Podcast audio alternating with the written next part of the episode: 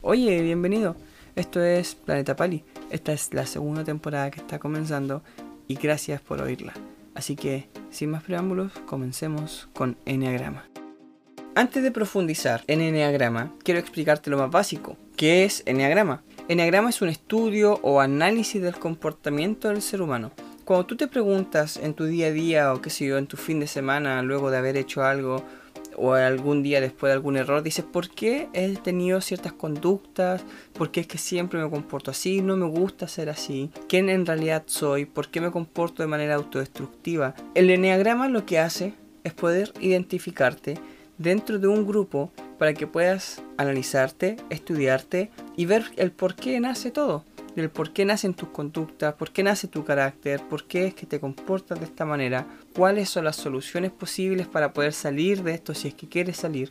Bueno, y Enneagrama lo que te permite, permite evaluarte para que puedas avanzar y mejorar como ser humano. Y el estudio de esto se llama Enneagrama. Mira, déjame explicarte cositas básicas respecto a este tema. Enneagrama son nueve tipos de personalidad. Y tú eres solo uno, ¿ok? O sea, yo sé que cuando te los nombre los nueve, tú vas a decir, yo tengo, tengo lo del 1, tengo lo del 2, y así, y tienes todo. Y lo más probable es que sí, pero tú solamente eres un tipo de enneagrama, ¿ya? Y esto va a estar eh, determinado por ciertos factores y parámetros que vamos a ver un poco más adelante. Cada número en particular lo voy a analizar en un capítulo o en un episodio diferente del podcast, ¿ok?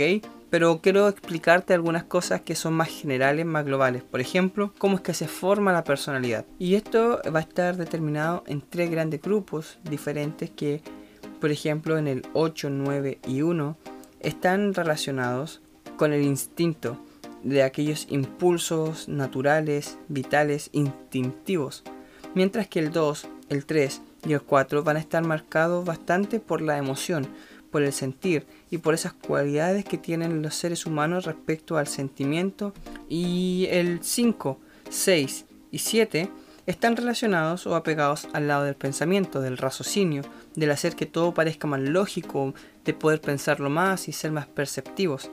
Estos son grandes grupos respecto al mismo tema del enneagrama. Esto no significa que tú estés cargado a la emoción, cargado al instinto, cargado al pensamiento, sino que más bien hace referencia a que tu debilidad o tu punto en el que tú tienes que tratar o es un problema para ti dentro tuyo es una de estas áreas. Si tú eres 891, tu problema nace o es mayor respecto al instinto.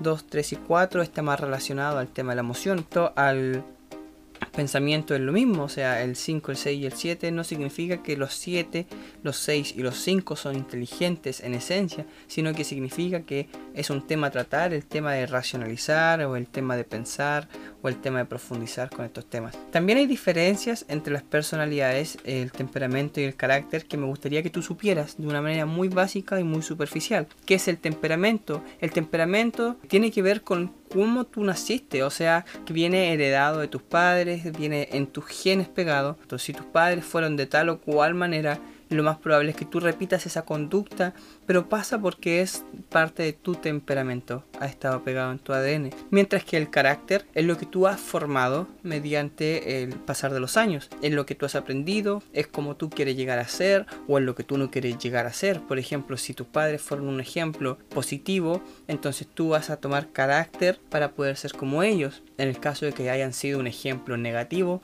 tú vas a tomar disciplina y vas a formar tu carácter para no ser como ellos, para no repetir ese problema. Mientras que la personalidad es un tema importante dentro del enneagrama, porque significa la personalidad es como tú ocultas tu verdad, es la máscara que tú das ante la sociedad, ante los demás. Entonces, un, tema con el enneagrama es que para tú identificarte con un número tienes que eliminar bastantes máscaras, mostrarte vulnerable y mostrarte quién eres en realidad.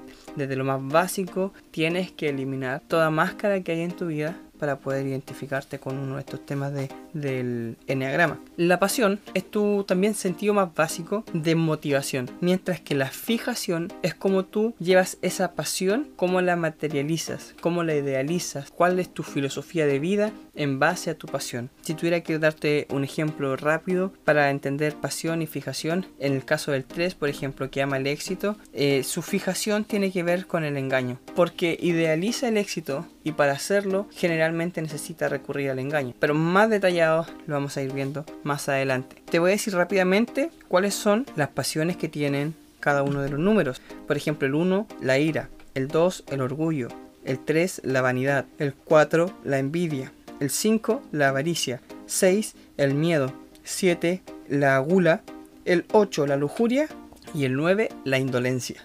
Otra cosa básica que hay que entender acerca del enneagrama es que a pesar de que son nueve tipos, también hay varias variaciones de cada tipo. O sea, no es que tú eres solo un tipo y eres igual a un noveno de la población del mundo. Porque también hay variaciones que hay que ir probando, hay que ir jugando, hay que ir entendiendo de cada uno de los números. Dentro de cada número también tú puedes dividirlo en los subtipos, por ejemplo, de la conservación, la supervivencia, también está el subtipo de cómo te relacionas socialmente y también está el subtipo que es el sexual o íntimo. También hay varios conceptos que son interesantes que uno puede ir viendo a medida que va pasando el tiempo. Por ejemplo, el estado sano o el estado insano. Es cuando tú estás de una manera íntegra o cuando estás en tu momento más culmine, más sublime o también cuando estás en tu momento más depresivo, más angustiante.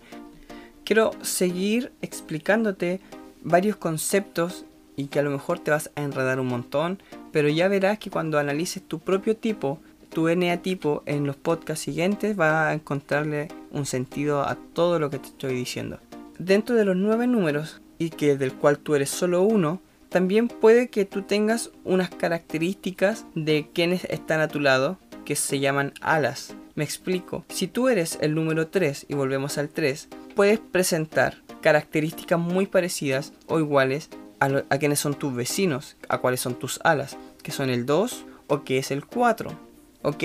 Ya vamos a ver de en qué consiste cada uno, pero las alas es que tú puedes tomar un parecido respecto al 2 o un parecido respecto al 3. También hay línea de integración y desintegración que tiene, está muy relacionado con el cuando tú eres sano o insano, cuando estás en tu momento más sublime, cuando estás en tu momento más íntegro y cuando estás en un, en un momento de tristeza o angustia o de un momento muy bajo, entonces te desintegras y empiezas a tomar características negativas de otro número en el caso de desintegración y en el caso de la integración tomas características positivas de otro número. Esto dentro del enneagrama ya está establecido. Mira, el 5 se integra en el tipo 8, mientras que si se desintegra, se desintegra en el N tipo 7.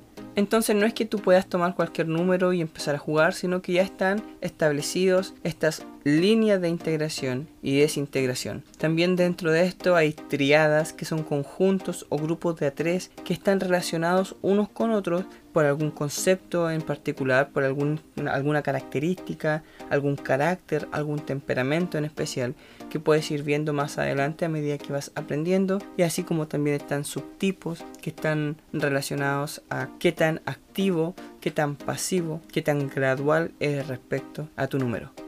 Bueno, y ahora sin tanto rodeo, voy a proceder a explicarte cada uno de los eneatipos, ¿ok? Vamos a ir, vamos a comenzar por el 1, que el 1 es el considerado el reformador o el perfeccionista, que tiende a ser perfeccionista, obvio, y tiende a ver el, mundo en términos de, de, si coincide o no con aquellos conceptos de perfección, con aquellos estándares idealistas no sé, el uno tiene un concepto súper sólido respecto a cómo deben ser las personas, de cómo deben comportarse, tienen una idea o una imagen de los valores bastante elevadas, sí son nobles, sí son muy perceptivos, pero aman ser moralmente heroicos, aman el poder demostrar a los demás que hay que subir el nivel, que hay que seguir creciendo, tienen este tema de seguir y avanzar y corregir errores. Ese es el el 1, el perfeccionista, mientras que el 2, el ayudador, es una persona que se preocupa por los demás, que siempre está pendiente de lo que le ocurre al resto, son muy comprensivos, son sinceros, les gusta ser amistosos y ser bondadosos. Son unas personas que son muy generosas y abnegadas. Tienen buena relación y buena conexión con las demás personas y suelen dar estratégicamente.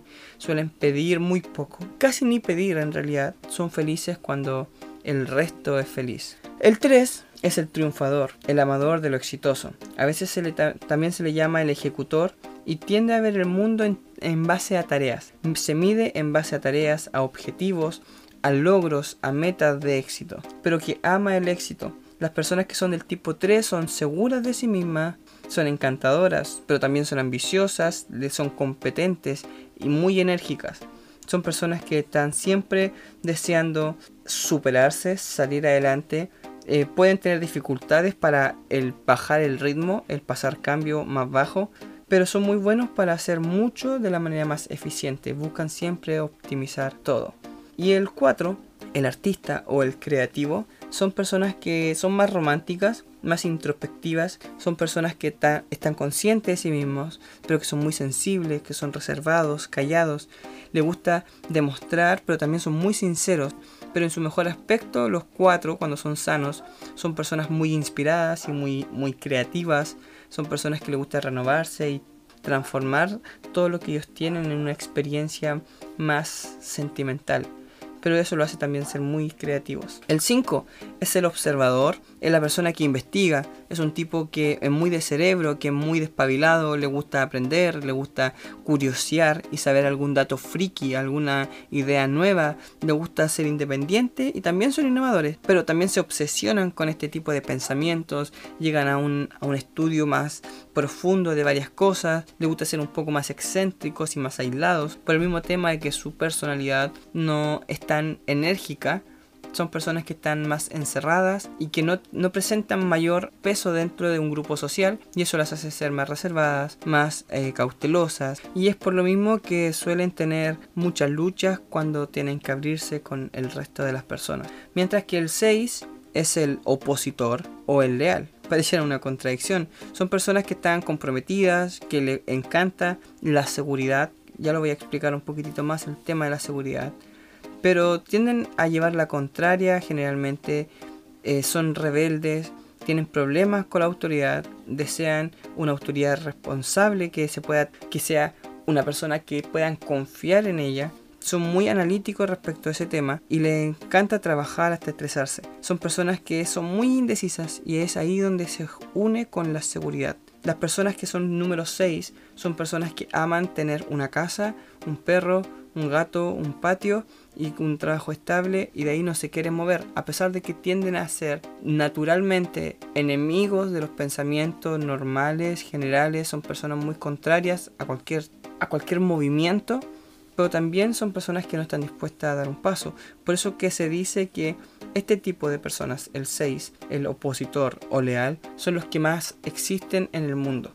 Y seguimos con el 7, el entusiasta o aventurero. El tipo 7 eh, suele ser perdón, un tipo muy productivo, muy ajetreado, pero le encanta esto de ser juguetón, animoso y lo que más desean por sobre cualquier otra cosa es el poder tener nuevas experiencias o el poder ser estimulados y sobreestimulados y eso hasta que no les dé más el cuerpo están dispuestos a aprender, a saber más, pero no tanto de, a un nivel cognitivo, sino más bien a un tema de experiencia, de poder ir, tocar, hacer. Y el 8 es el desafiador. Es una persona que también es considerada muchas veces jefe.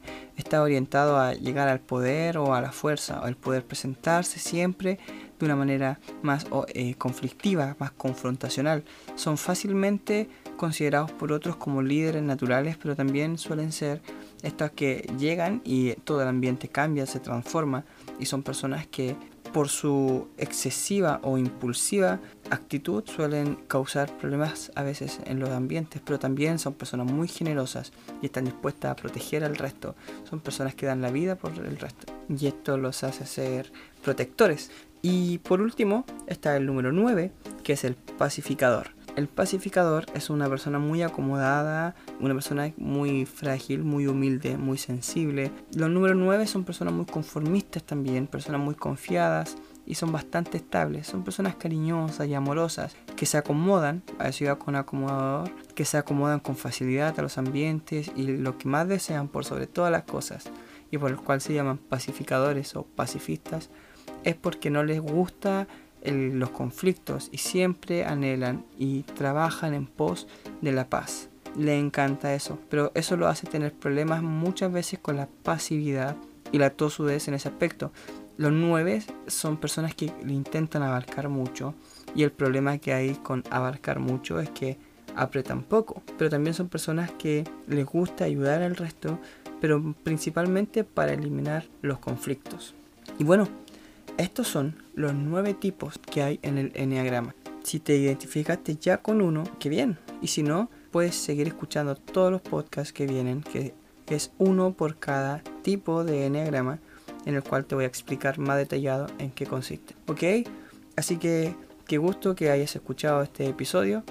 Si te gustó o lo encontraste interesante, compártelo con tus amigos para que los demás también puedan aprender acerca de ellos mismos, de Enneagrama y puedan seguir mejorando como personas. Así que por ahora sería solo esto. Gracias por escuchar este podcast, gracias por venir a mi planeta y gracias por estar en Planeta Paz.